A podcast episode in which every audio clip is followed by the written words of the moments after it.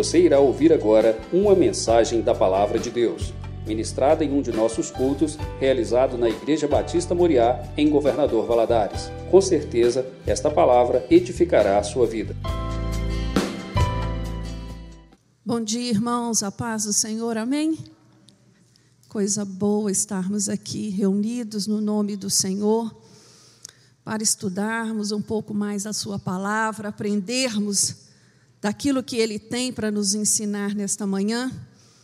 E temos estudado né, uma série de temas a respeito dos alertas de Jesus para a igreja, dos perigos que rondam a igreja, entendendo que igreja sou eu e você, entendendo que juntos fazemos parte do corpo de Cristo. E hoje nós vamos estudar mais um assunto muito pertinente né, a, esses, a esses perigos, porque vivemos dias mal, maus e sabemos que quando conhecemos a verdade, a verdade nos liberta. Então é necessário estarmos atentos para aquilo que o Senhor tem né, para nos falar, para nos dizer. Vivemos em um tempo onde as pessoas estão visando mais seus interesses pessoais do que o interesse ao próximo e a Deus. E quando nós nos perguntamos o porquê disso, levantamos, levantamos várias questões. Não é? Será que está, a culpa está no sistema? Será que a culpa está no pecado que tão de perto nos rodeia? Ou será que está nas nossas escolhas? Naquilo que nós fazemos? João 1 João 2,15 nos diz assim: Não ameis o mundo, nem o que há no mundo. Se alguém ama o mundo, o amor do Pai não está nele. João está aqui nos fazendo uma alerta.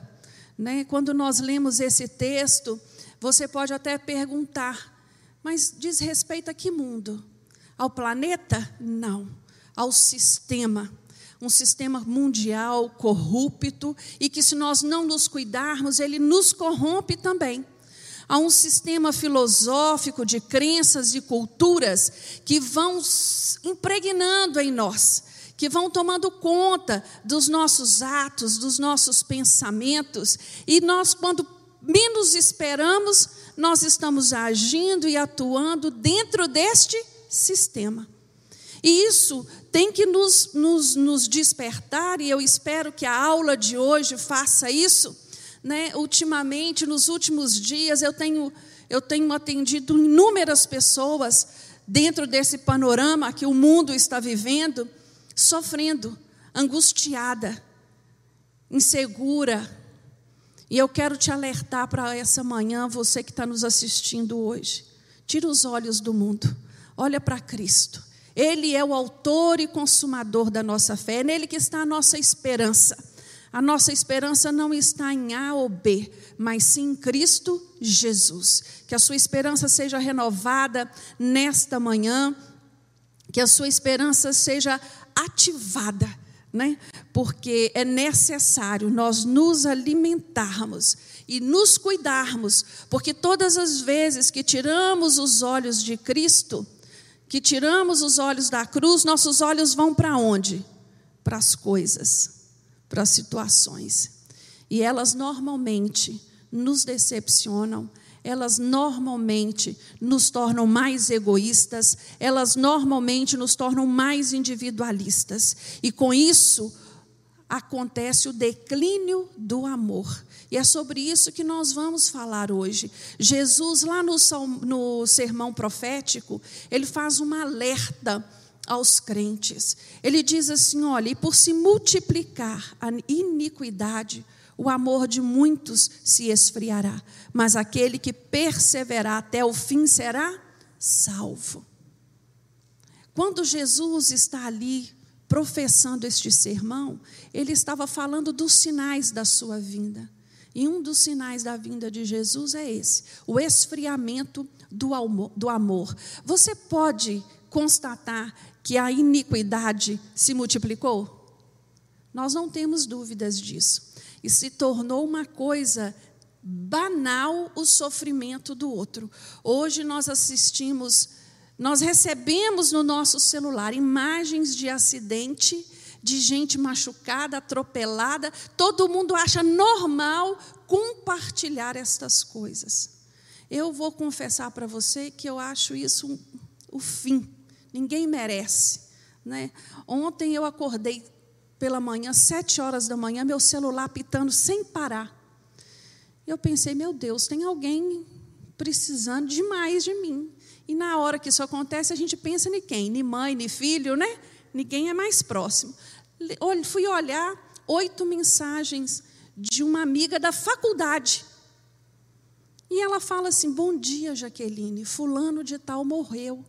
E agora de manhã. E mandou as fotos do, do acidente. Ai, como eu estou sofrendo, ela disse para mim. Eu acredito que ela estava mesmo. Mas eu não sei quem é. Não conheço e falei com ela assim: me perdoe, lamento pela sua perda e tudo, mas eu não sei de quem você está falando. Ah, me desculpa, mandei para a Jaqueline errada. Então, assim, aí aquilo ficou assim, eu falei, meu Deus, é muito triste né, nós compartilharmos essa dor. Hoje, até para você superar a sua dor está difícil, porque fica aí registrado para quem quer. Então, que nós tenhamos cuidado, e eu espero que a aula de hoje te faça fazer uma análise interior. Qual é o meu nível de amor? Como eu estou é, é, é, compartilhando aquilo que o Senhor me deu. Eu entendo que estamos vivendo a melhor época para nós exercitarmos o amor. Você concorda comigo? É o momento de compartilharmos o amor que nos alcançou, Cristo Jesus, e desenvolver este amor em nós, ajudando, estendendo a mão, ouvindo, compartilhando. Eu ia falar abraçando, mas não pode, né? mas compartilhando, assistindo aqueles que necessitam de nós. Então, como já disse antes, o tema da nossa aula é consequências do declínio do amor. Eu trouxe aqui alguns versículos já no slide, porque são muitos, então nós não teríamos como estar passando cada um. Né? Mas eu gostaria que você abrisse a sua Bíblia em 1 João, capítulo 4. Esse capítulo, irmãos, não sei na sua Bíblia se traz o título, na minha o título é Deus é amor. Capítulo 4, a partir do versículo 7. Nós vamos ler apenas alguns versículos para entender do amor de Deus e o que Ele espera de mim e de você. Versículo 7 nos diz assim: Amados, Amemo-nos uns aos outros, pois o amor é de Deus. Quem ama é nascido de Deus e conhece a Deus. Aquele que não, que, aquele que não ama não conhece a Deus, porque Deus é amor. Nisto se manifestou o amor de Deus para conosco, em que Deus enviou seu Filho unigênito ao mundo para que por meio dele vivamos. Nisto está o amor. Não em que nós tenhamos amado a Deus, mas em que Ele nos amou e enviou o Seu Filho como propiciação pelos nossos pecados. Amados, se Deus assim nos amou, nós também devemos amar uns aos outros. Ninguém jamais viu a Deus, mas se amarmos uns aos outros, Deus está em nós e em nós é aperfeiçoado o seu amor. Nisso conhecemos que estamos nele e ele em nós, por ele nos ter dado do seu espírito. Amém? Feche os seus olhos agora. Eu sempre, quando vou estudar a palavra de Deus, eu peço do Senhor uma capacitação especial para que tudo que eu for ler venha gerar frutos em mim. E é isso que você vai fazer nessa manhã. Você que está nos assistindo agora ao vivo, você que for nos assistir depois, coloca a mão no seu coração e peça ao Senhor. Ah, irmãos, tudo aquilo que pedimos a Deus, Deus não nega bem algum aos seus filhos. Por isso peça-o. Senhor, me dá inteligência nesta manhã. Me dá entendimento, me dá discernimento.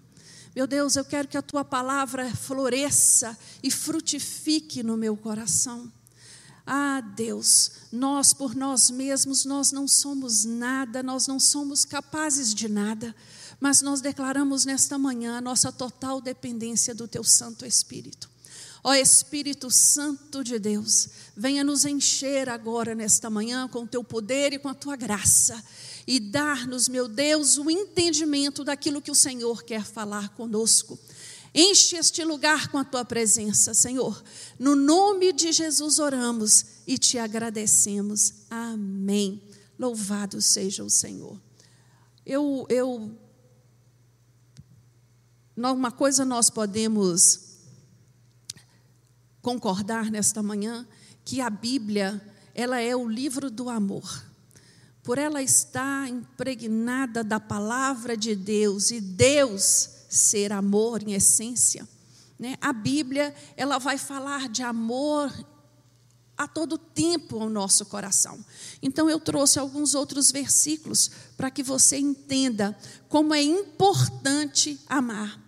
Em 1 Pedro 4, 8 nos diz assim: tende ardente amor uns com os outros, porque o amor cobrirá multidão de pecados. Nisso conhecerão todos que sois meus discípulos, se vos amardes uns aos outros. Quem é que professou essas palavras, irmãos? O próprio Jesus, aos seus discípulos. Aquele que ama, aquele que não ama, não conhece a Deus, porque Deus é amor. Olha a seriedade de nós exercitarmos o amor um para com os outros. Mas nesta manhã, eu gostaria de te fazer entender que a Bíblia, ela trata, ela traz, né, para nós quatro tipos de amor. E é importante nós entendermos cada um deles para podermos é, é, compreender aquilo que Deus espera de nós. Nós temos o amor eros, estorge, fileu e ágape. Cada um desses, desses, dessas palavras, elas estão no grego. E se nós formos no original da Bíblia, nós vamos entender o seu significado pela compreensão textual aonde ele está empregado. Então, isso é importante para que nós tenhamos uma compreensão maior né, do que o Senhor, de o que Jesus espera de nós, quando nós chegarmos lá no diálogo dele com Pedro. Né? Então vamos entender aqui que quem ama Jesus, ele deve cumprir o maior mandamento de Deus. Qual é o maior mandamento do Senhor para nós? Amar a Deus acima de todas as coisas, de toda a nossa alma, de todo o coração, de todo o entendimento e amar ao próximo como a mim mesmo. Eu, eu, eu amo esse, essa maneira como Jesus coloca, porque quem ama a si não vai fazer mal a si próprio, não é? Ele quer, você quer o melhor para você. E todo bem que você quer para você, você tem que querer para o seu próximo. E para nós alcançarmos esse nível de amor, só entendendo o propósito do Senhor na nossa vida, porque o amor, o amor humano, ele é muito limitado. Você concorda comigo? O amor humano, ele se transforma em ódio muito fácil, muito rápido. O amor humano se transforma em briga, em rixa, em soco, em arranhões muito fácil. Mas o amor de Deus não. Quando eu sou cheia do amor de Cristo, eu olho para o meu irmão, eu olho para o meu cônjuge, eu olho para a minha família, eu olho para os meus próximos e não próximos e penso: Jesus morreu na cruz por ele também. Jesus morreu na cruz por ela também.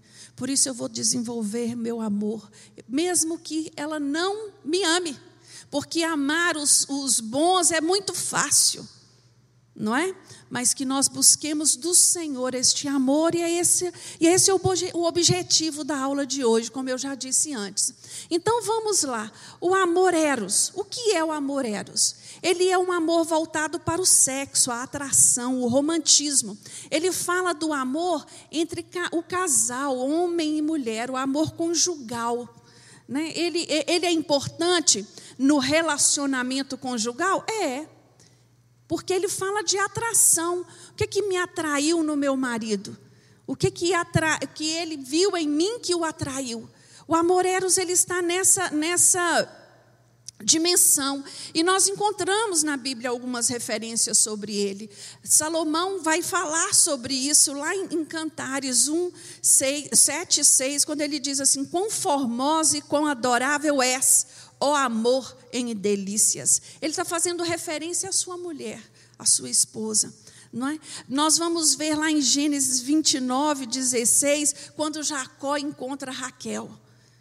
E ele vai fazer uma declaração no versículo 18, né? Fala que Jacó amava Raquel. E o verbo que está lá no, no original é esse, eros. Quando nós lemos lá em Gênesis, capítulo 29, a gente vê que quando ele vê Raquel, o coração dele se enche. Né? Ele vê em Raquel atributos, vê nela uma coisa que o atrai, que o chama a atenção. Né? Isso diz respeito a esse amor. Mas o casamento sobrevive só disso? Não. Sabe por quê? Porque os problemas vêm, a enfermidade vem, as dificuldades vêm, e o amor eros não resiste a estes problemas. Ele não dá conta. Ele é frágil. E aí muitos relacionamentos acabam por quê? Os cônjuges não conseguiram desenvolver outros amores que nós vamos ver aqui mais à frente. Nós temos o amor estorge. O amor estorge está ligado aos laços familiares. Esse amor a gente desenvolve pelos pais, pelos irmãos, pelos filhos, pelos parentes. Nós podemos ficar tempo sem ver nossos tios e primos, e quando nós nos encontrarmos, sempre vai ser bom, vai ser agradável à nossa alma, porque é, é, é, é um amor que não depende deste, de estar sendo alimentado assim, né, de, um, de um certo ponto. Esse amor familiar, ele, ele, eu posso ficar o tempo que for por exemplo, sem ver os meus pais, mas eu continuo os amando, porque está inato em nós. E a Bíblia traz um exemplo lindo desse amor. É uma dos personagens da Bíblia que mais me encanta, é Rispa. Vocês já ouviram falar de Rispa? Rispa é uma mulher que tem o nome dela registrado duas vezes só. E está lá em, em, em, em, Samuel, em 2 Samuel. Rispa foi uma das concubinas de Saul e ela teve dois filhos com Saul. Saul, na época, Saul cometeu vários erros e na época de de Davi, houve uma fome, uma seca muito grande, e Davi começou a orar e perguntar a Deus: Senhor, o que, que está acontecendo? Por que disso? Por que, que nós estamos passando por isso? E aí Deus vai responder Saul, vai responder Davi, desculpa, que Saul havia quebrado um juramento. O povo de Israel havia um jurado. É, é, é, como diz a palavra, esqueci. Não atacar os gibeonitas, não matar os gibeonitas, né? guardar isso. E Saul, por algum motivo, decidiu exterminar os gibeonitas e ele mata quase todos mesmo. E aí Deus fala que precisava haver um conserto. Quando Davi chama um dos representantes dos gibeonitas para pedir perdão, para perguntar o que, que poderia ser feito, esse representante pede a Davi sete homens da casa de Saul para ser sacrificado, para ser morto. E aí ele pega dois filhos de Rispa e cinco filhos de Merabe. E eles são enforcados e não poderiam ser enterrados. O que que Rispa faz? Ela bate guarda ali do lado dos cadáveres. Ela fica ali guardando e protegendo os filhos, os seus dois filhos e os cinco sobrinhos. E a Bíblia diz que ela protegia aqueles cadáveres de serem comidos por aves. Oh, irmãos, vocês podem pensar na situação. Pode pensar no mau cheiro que aquilo tinha. Que momento era aquele? E a atitude dessa mulher foi algo tão excepcional, como mãe guardando aqueles filhos ali mortos, que chega a notícia para Davi. E Davi se emociona com isso e vai e proporciona um enterro digno àqueles rapazes. Né? E, eles são, e eles são sepultados. Esse exemplo fala de amor de mãe, amor de família, que esse amor seja cultivado em nós. Outro amor que a Bíblia registra na sua, na sua palavra é o amor fileu. Esse amor é um amor diferente de corpo. Amor eros fala de atração física. Amor estorge fala dessa ligação sanguínea que nós temos um com o outro. Amor fileu não. Amor fileu fala de atração na alma. Daquela nós traduziríamos este esse verbo para amizade. Eu amo o meu amigo independente de quem ele é. Independente do que ele faça por mim ou não. Vocês têm amigos assim? A gente ama, a gente olha, a gente vê os defeitos, a gente vê as debilidades, mas a gente ama, é prazeroso estar junto, é, fe... é alegre estar junto do meu amigo, não é? É bom, isso é agradável. Tem pessoas que a gente cai de amor por elas rápido, e, não é? e desenvolve um laço, uma amizade de intimidade. Amigo é isso. E a Bíblia, amigo é algo tão importante que a Bíblia diz que há amigos mais chegados que irmãos. Você tem noção do qual é a importância de um amigo na sua vida? É? Há amigos que são mais chegados que irmãos. E eu vou, quero abrir aqui um parênteses de que num relacionamento conjugal, num casamento, eu preciso desse amor. Eu preciso desse amor. Para quando o amor eros enfraquecer, o meu amor fileu me sustente ali. Que eu olhe para o meu cônjuge e fale para ele: Você é meu melhor amigo. É em você que eu conto. É com você que eu conto, é com você que eu espero suporte, apoio. Um casamento saudável, irmãos, eu queria só abrir um adendo aqui, porque eu não poderia deixar isso passar. Um casamento saudável precisa da união desses dois amores, amoreros e amor filos para que juntos nós alcancemos qual amor? O amor ágape. Todo casal que consegue desenvolver no seu relacionamento esse tipo de amor, ele vai superar todas as dificuldades que se que aparecerem porventura à sua porta, né? Quanto casais, quanto casal.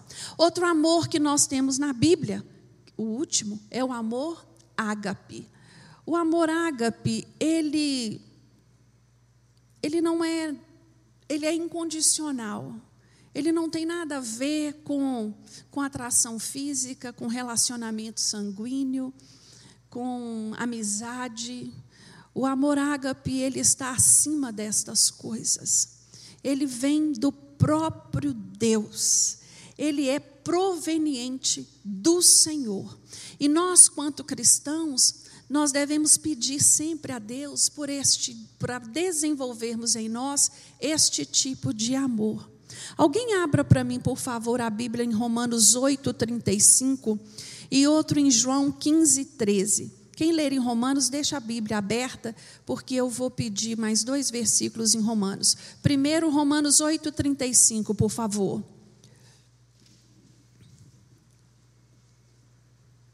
Quem nos separará do amor de Cristo? A tribulação, ou a angústia, ou a perseguição, ou a fome, ou a nudez, ou o perigo, ou a espada? Nós vemos Paulo aqui usando ágape, o verbo para descrever este amor. Um amor que não se finda por nenhuma circunstância. Agora, João 15, 13. Ninguém tem maior amor do que este, de dar alguém a própria vida pelos seus amigos. Romanos 5:8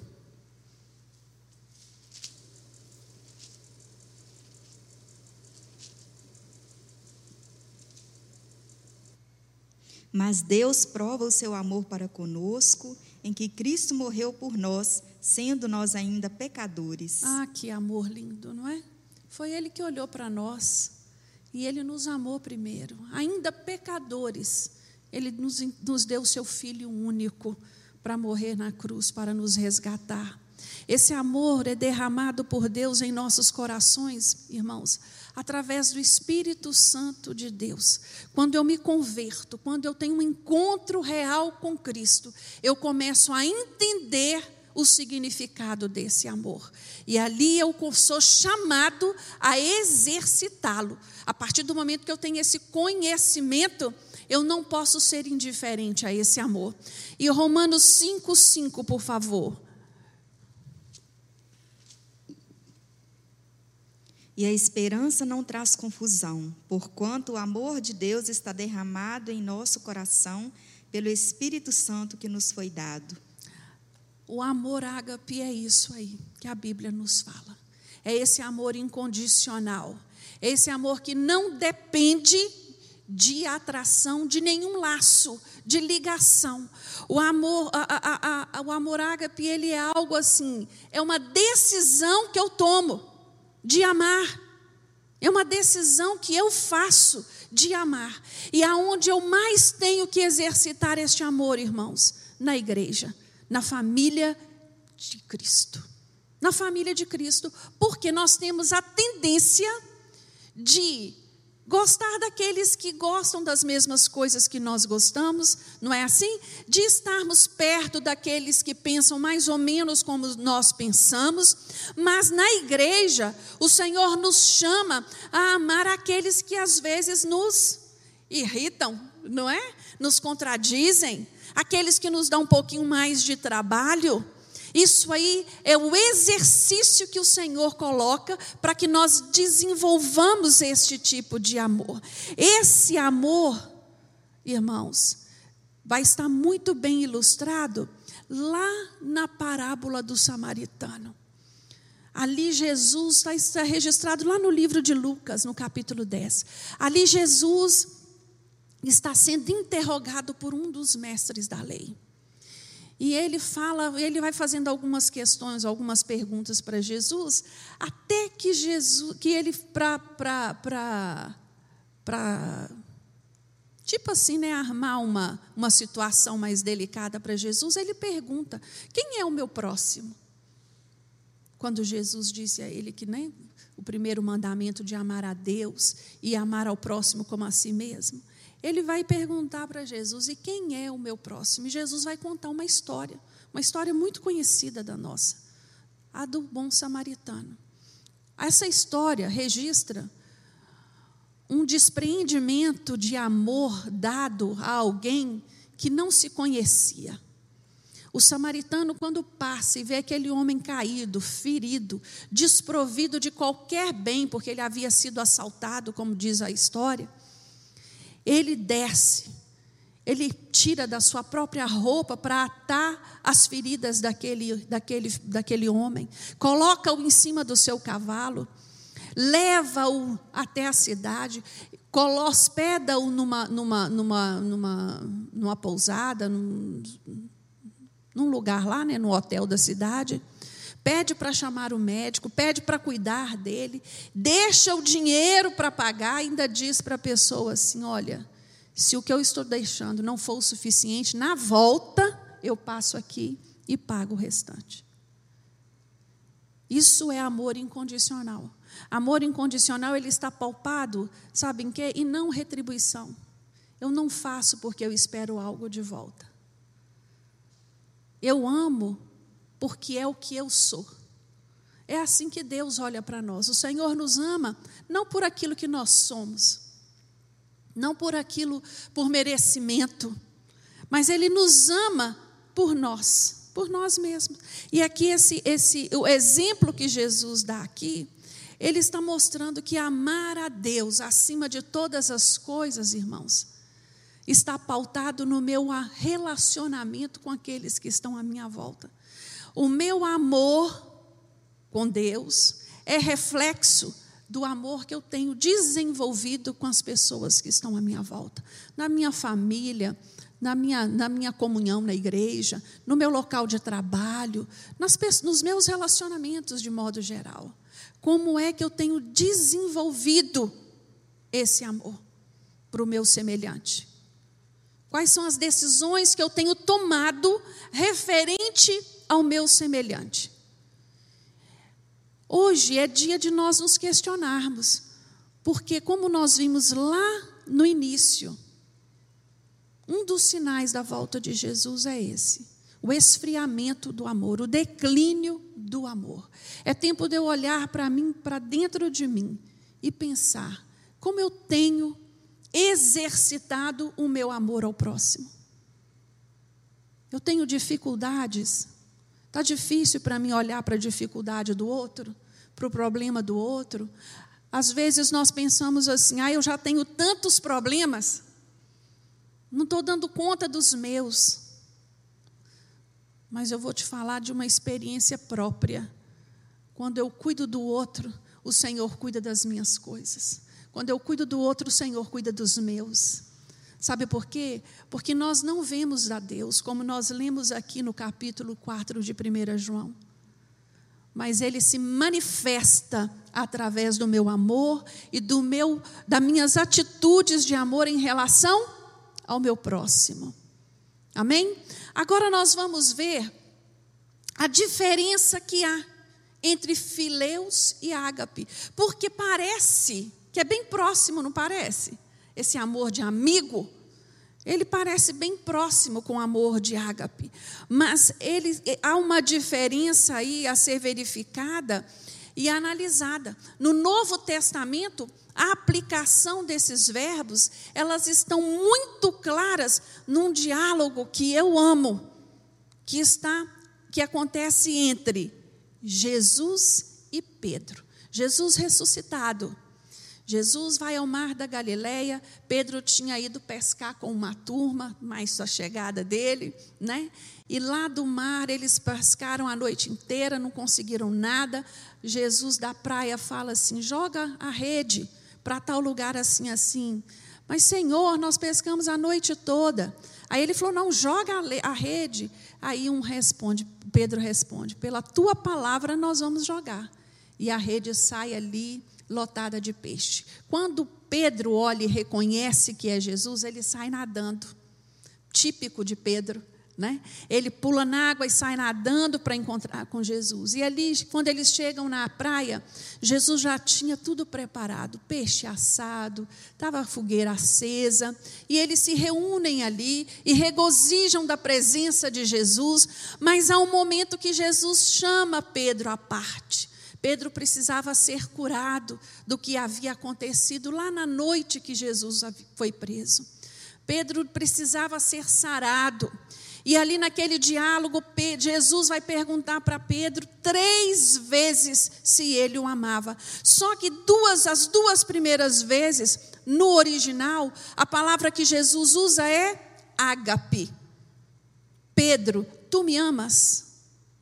Pedro responde com a, o verbo fileus: Sim, Jesus, o Senhor sabe que gosto de ti. O Senhor sabe que o Senhor é meu amigo. Na segunda vez, Jesus pergunta de novo: Pedro, tu me amas? E ele responde da mesma forma. Aí na terceira vez, Jesus muda o verbo. Por isso Pedro se entristeceu, porque só na terceira vez Pedro entendeu a profundidade do relacionamento que Jesus queria com ele.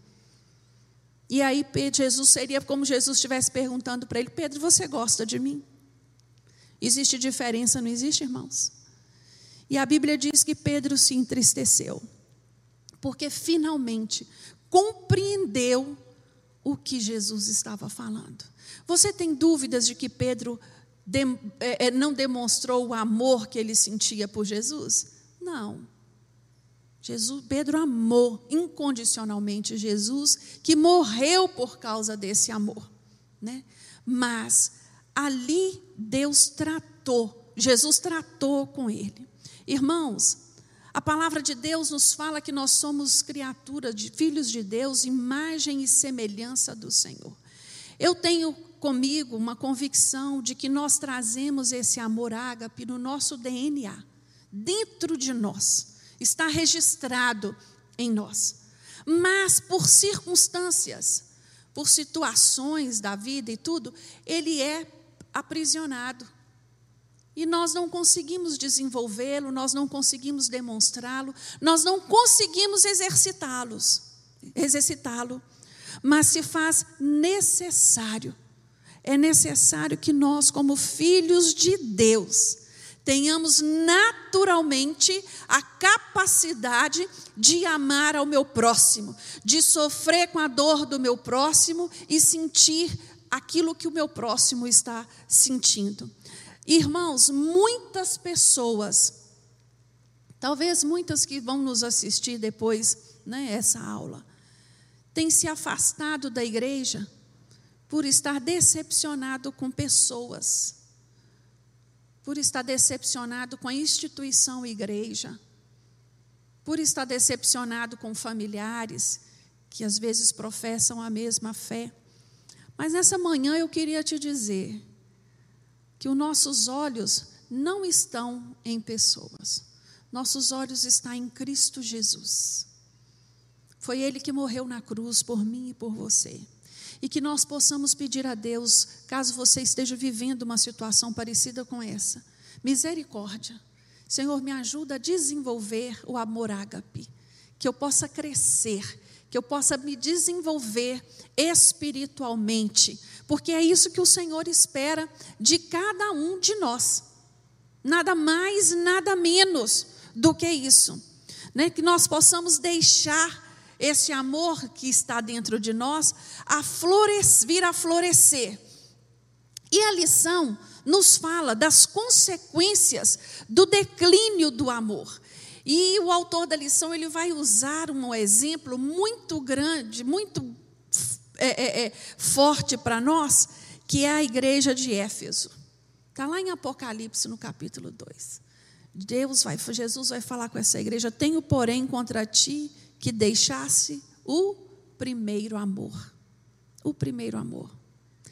E essa igreja era uma igreja que amava.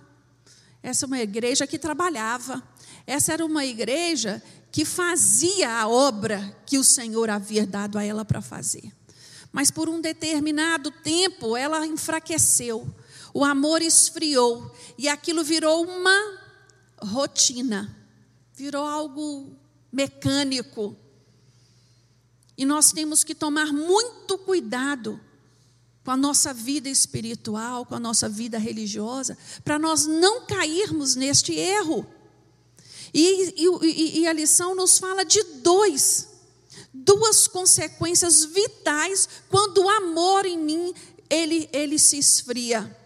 Primeiro dele, a desmotivação para realizar a obra de Deus. A igreja de Éfeso se encontrava assim, uma igreja que havia sido atuante e agora ela estava, ela estava sem ânimo. Ela esfriou. Ela perdeu a motivação em praticar a obra do Senhor. Eu penso que a energia do amor havia caído. Nós temos que tomar muito cuidado para que as coisas não virem uma rotina na nossa vida e se torne algo enfadonho, algo pesado.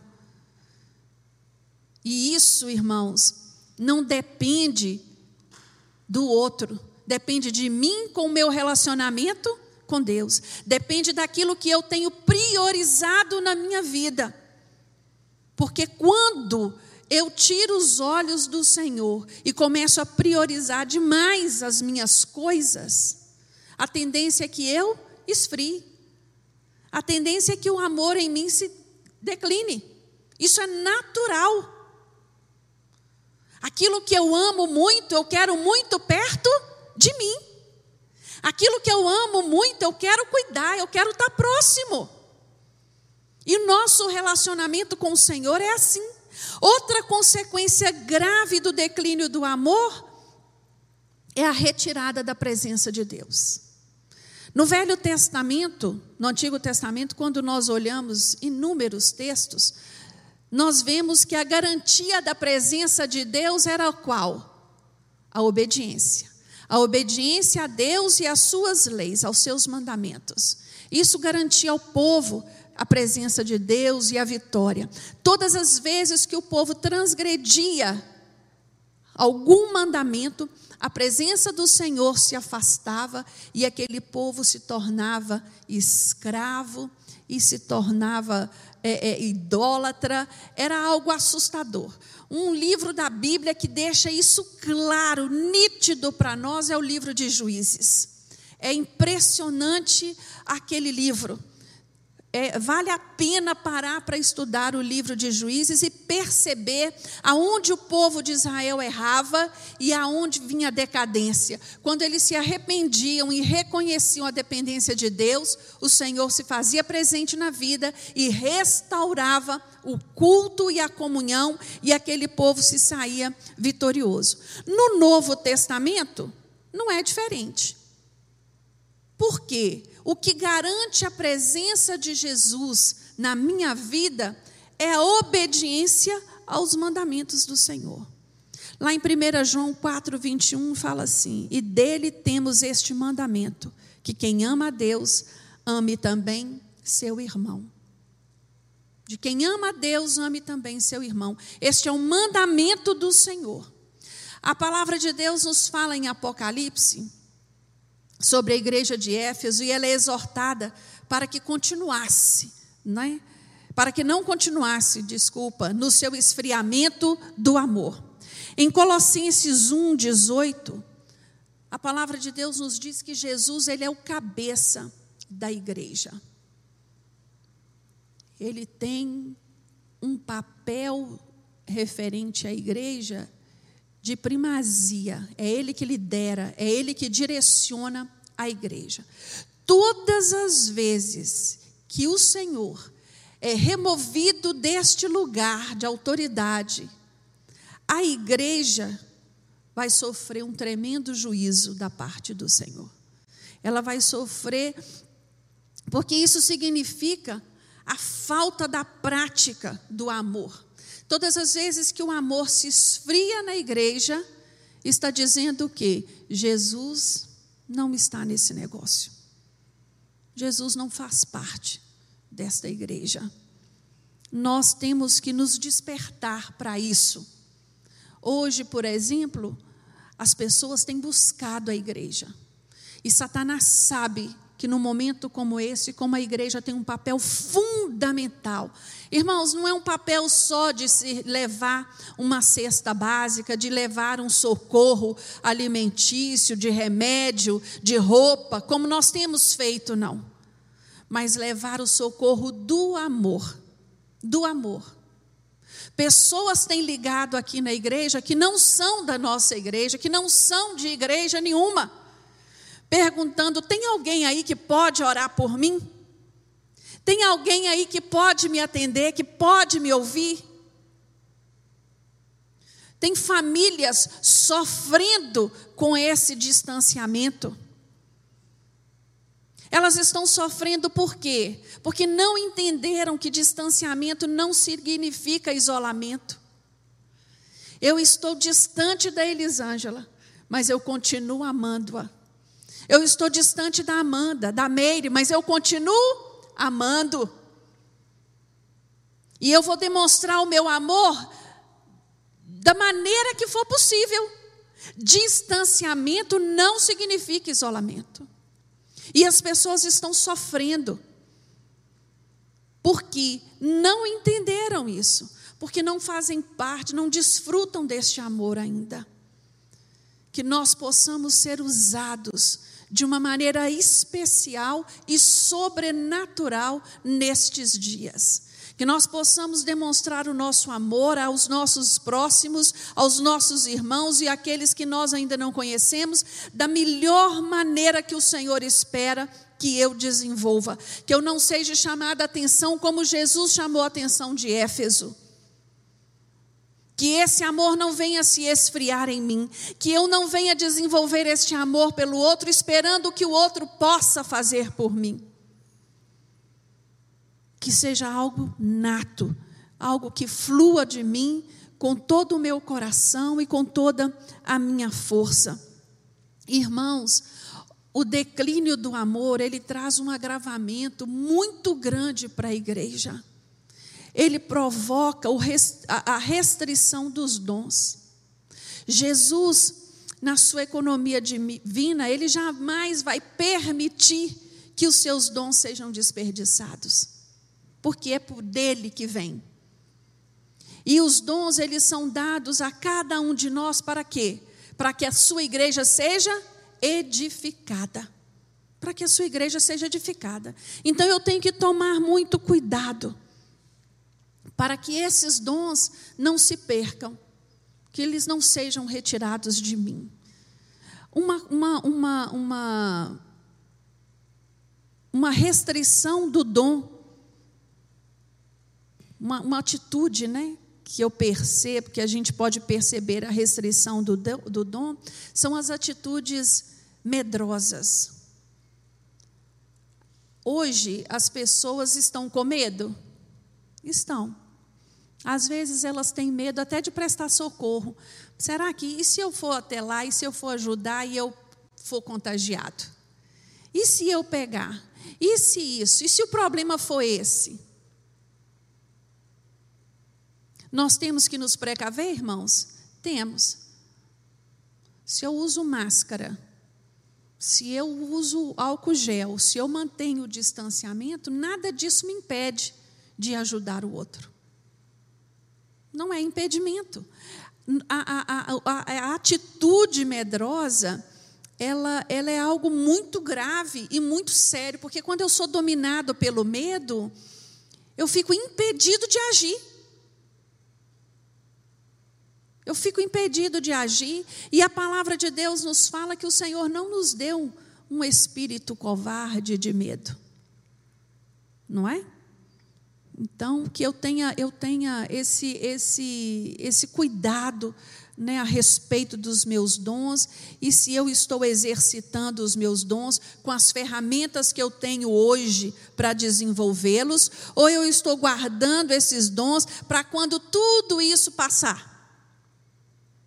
Ah, quando tudo mudar, eu, eu, eu, eu vou, eu vou, eu vou fazer.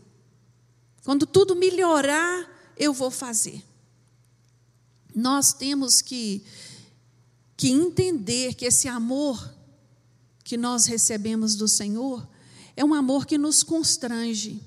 E ele nos constrange a fazer o mesmo pelo meu próximo, pela minha família às vezes, tem pessoas que têm tanta dificuldade de testemunhar do Senhor dentro da sua própria casa, né? há, um, há um problema de relacionamentos, mas eu entendo, irmãos, que não há nada que o amor não cure. Nada. Não há nada que o amor não sare né, que a gente possa desenvolver este amor para vivermos dias melhores nos nossos relacionamentos. Hoje, mais do que nunca, eu tenho que desenvolver isso, porque estamos muito é, próximos de um grupo pequeno, não é? Estamos em casa e, e, e, temos que desenvolver este amor, estamos tendo oportunidade de termos tempo de qualidade com as pessoas que nós amamos. Isso é a oportunidade que o Senhor está dando a nós. De fazermos uma comidinha boa, de estarmos à mesa, de estarmos ali num tempo juntos para conversar, para compartilhar, independente do tamanho da família. Independente. Mas o tempo é para isso. E que você possa aproveitá-lo sem essas atitudes de medo, mas que você possa aproveitá-lo e usufruir aquilo que o Senhor tem para você nesse tempo. Outra coisa que acontece com o declínio do amor, quando os dons são restringidos, a, a, a falta de amor ela inibe o perdão de pecados. Por que, que ela inibe o perdão de pecados? A palavra do Senhor ela é clara, não é? Eu sou perdoado à medida que eu perdoo. Se eu não sou capaz de perdoar o meu irmão, se eu não tenho essa facilidade de perdoar o meu irmão, eu vou ter que arcar com as consequências. Você tem um coração perdoador, meu irmão? É a pergunta de Deus para você nessa manhã. Outra falta de amor, né, que o declínio do amor provoca em nós, é, ele limita a compreensão das revelações de Deus para nós. Lá no livro de Éfeso, lá no livro de, Éfeso, Efésios 3. Abra sua Bíblia aí, por favor. Efésios 3, capítulo, versículo 17.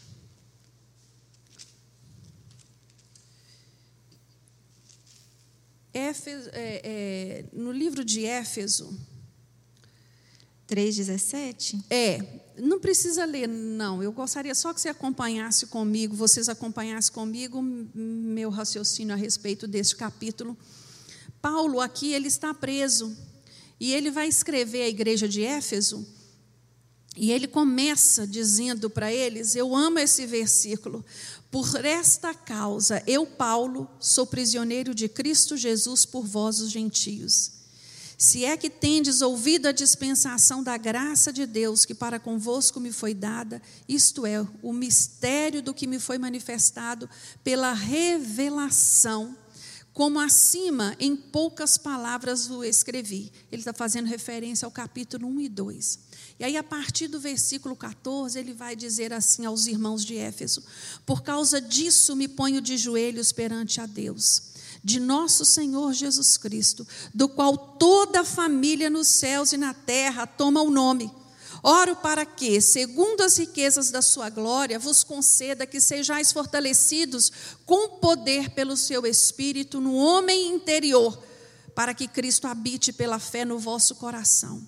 E oro para que, estando arraigados e fundados em amor, possais perfeitamente compreender com todos os santos qual seja a largura e comprimento e altura e profundidade desse amor em Cristo Jesus. Ele usa dois verbos aqui que eu gosto muito: arraigados e alicerçados, fundados, fundamentados, alicerçados. Né? É algo que Paulo está ali clamando para que os irmãos de Éfeso, e essa palavra chega até nós nos dias de hoje, para que nós tenhamos compreensão e entendimento disso, de qual é o tamanho desse amor.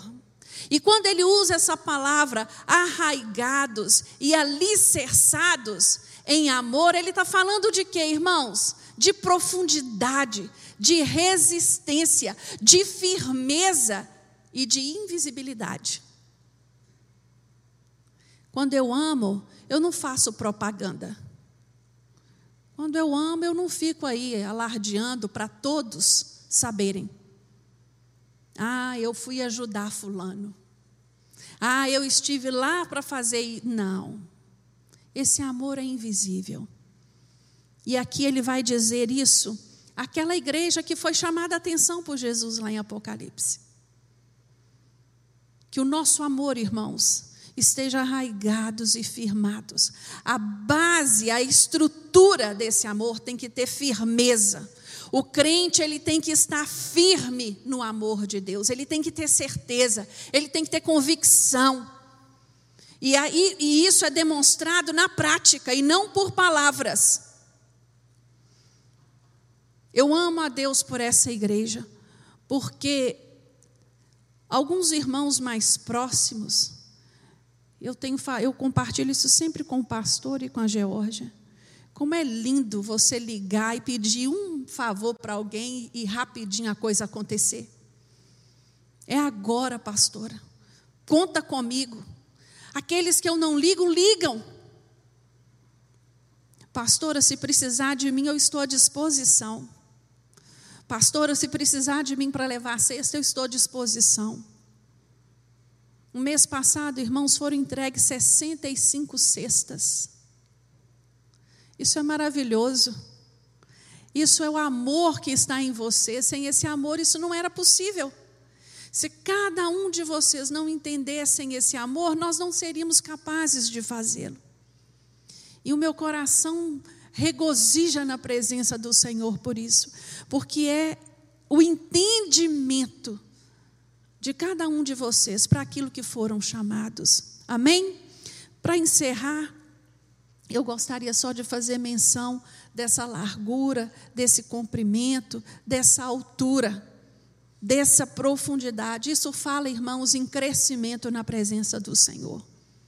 Quanto mais eu entendo a largura do amor de Deus, o comprimento desse amor, para que ele venha alcançar as vidas, um número maior de vidas que eu possa alcançar, quando eu compreendo a altura desse amor, porque esse amor vem do alto, vem de Deus, e quando eu entendo a profundidade, quando eu consigo olhar para mim, introspectivamente falando, e reconheço o desenvolvimento desse amor dentro de mim, é motivo de eu me alegrar diante do Senhor. Amém? Que você possa ficar de pé, que você possa. Fique de pé, por favor, que você possa pedir ao Senhor, né? Senhor, me ajude no desenvolvimento desse amor, que eu possa crescer, que eu possa desenvolver. Me dá oportunidades, meu Deus, de desenvolver esse amor que o Senhor tem colocado no meu coração. Que eu seja capaz de olhar para o meu irmão com coração cheio de compaixão no nome de Jesus. Meu Deus, eu quero te louvar e te bendizer, Senhor, pela oportunidade que o Senhor nos dá de nos avaliar, de nos fazer repensar nossas atitudes. Essa aula de hoje, Deus, é para isso. É para olharmos para nós mesmos como Paulo nos orienta, cada um julgue a si mesmo, cada um olhe para si e julgue suas ações, as suas, as suas atitudes, aquilo que ele tem feito, a maneira como ele tem te servido. Meu Deus, ajuda-nos, nos traz clareza, nos traz entendimento para podermos mudar aquilo que precisa ser mudado, para podermos fazer melhor aquilo que possamos fazer melhor. Ah, Senhor, mais uma vez nós declaramos nesta manhã o quanto dependemos de Ti, mas nós queremos ser, Senhor, usados por ti nesta terra. Nós queremos fazer a diferença aonde o Senhor nos plantar, aonde nós estivermos. Ah, Deus, nos ajuda a criar raízes na nossa igreja, que estejamos alicerçados na tua palavra, firmados no teu amor. Estas coisas, Senhor, só são possíveis com a capacitação do teu Santo Espírito. Por isso, Deus nos ajuda. É o que nós te pedimos nesta manhã e te agradecemos no nome de Jesus. Amém.